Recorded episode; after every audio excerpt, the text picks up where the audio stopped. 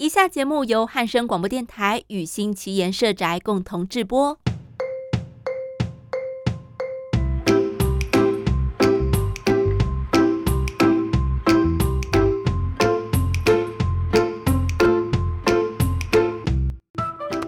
今天 Dave 跟我分享，他在地图上发现了我国有一个非常遥远的离岛——太平岛。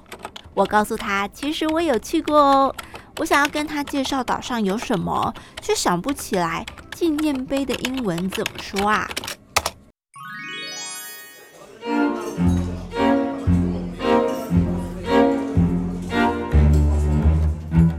？You know, Aenbie, I checked the map of Taiwan the other day.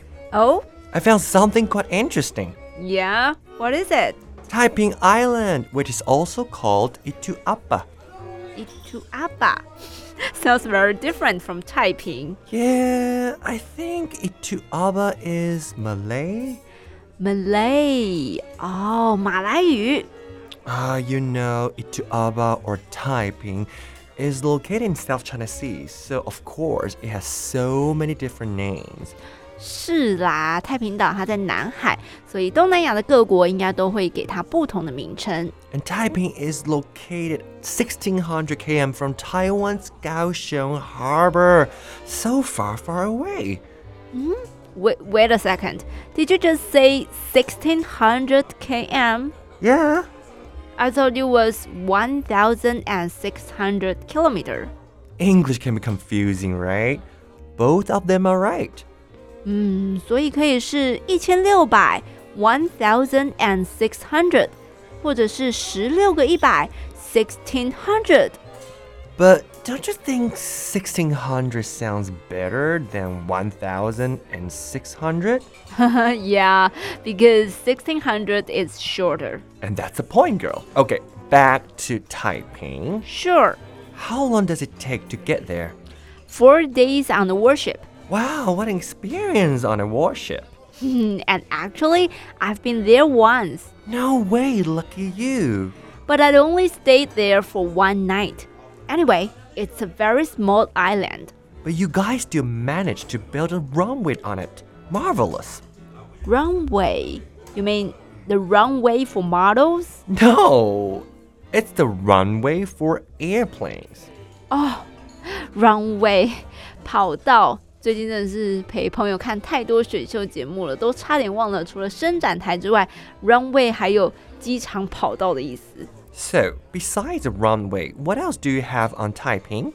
Mm, we've got a lighthouse there. Lighthouse is a must. What else? Well, uh, a lot of big stones. Big stones? yeah, you know, big stones with words. 就是 呃纪念碑啊，在石头上面有很多字这样。Big stones with words, well, man-made ones? Yes, man-made. Oh, I got it. You mean monument. Monument. Yeah, M O N U M E N T. Monument. 啊、oh,，monument 对，太平岛上面有很多的 monument 纪念碑，we have lots of them.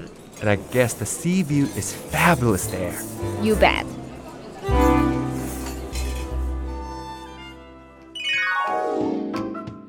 很多人不晓得，国境之南其实并不是垦丁，而是距离高雄港有一千六百公里远的太平岛。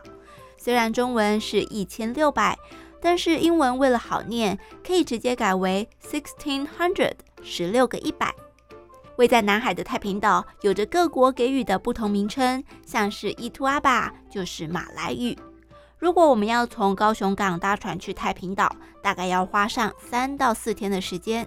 岛上没有正式的公路，不过有一条长一千两百公尺的机场跑道 （runway），可以停两架 C 幺三栋运输直升机。所以岛上的官兵如果要休假、收假，或者是紧急救援、物资运补后送，直升机只要花七到八个小时就能够完成空运啦。那虽然目前没有开放一般民众登岛，不过如果真的有机会去的话，除了享受无与伦比的夜景之外，记得一定要到南疆索要的纪念碑 Monument 拍照留念哦。